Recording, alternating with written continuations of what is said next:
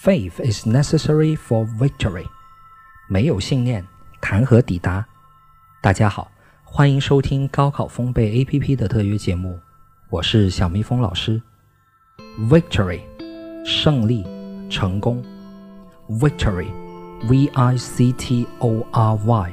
所以我们通常耶，我们就会举出一个 V 型的手势，它就是来自于 Victory 的首字母 V。Necessary。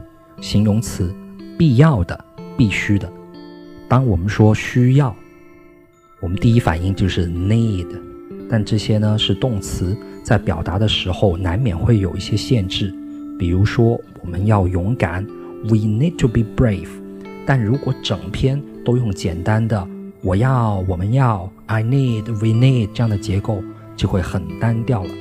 这时候，necessary 就可以来帮忙。比如说。Courage is necessary。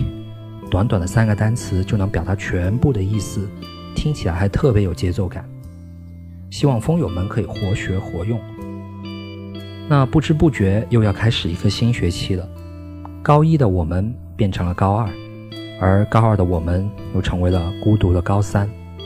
还有一些新的风友，他们怀着好奇的心加入到高考丰碑的大家庭。开学除了兴奋。可能还有点小焦虑，比如刚进的高中高手如云，开学考已经感受到不少的压力；又比如高三党们第一次摸底考，可能成绩并不理想。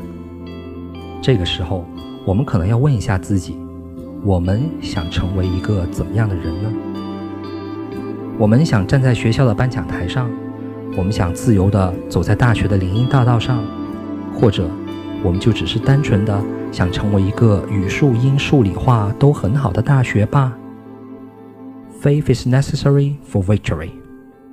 如果只是因为你要读高中了，你要上高三了，而忘记你为什么要读高中，你为什么要上高三，我们就很容易迷失方向。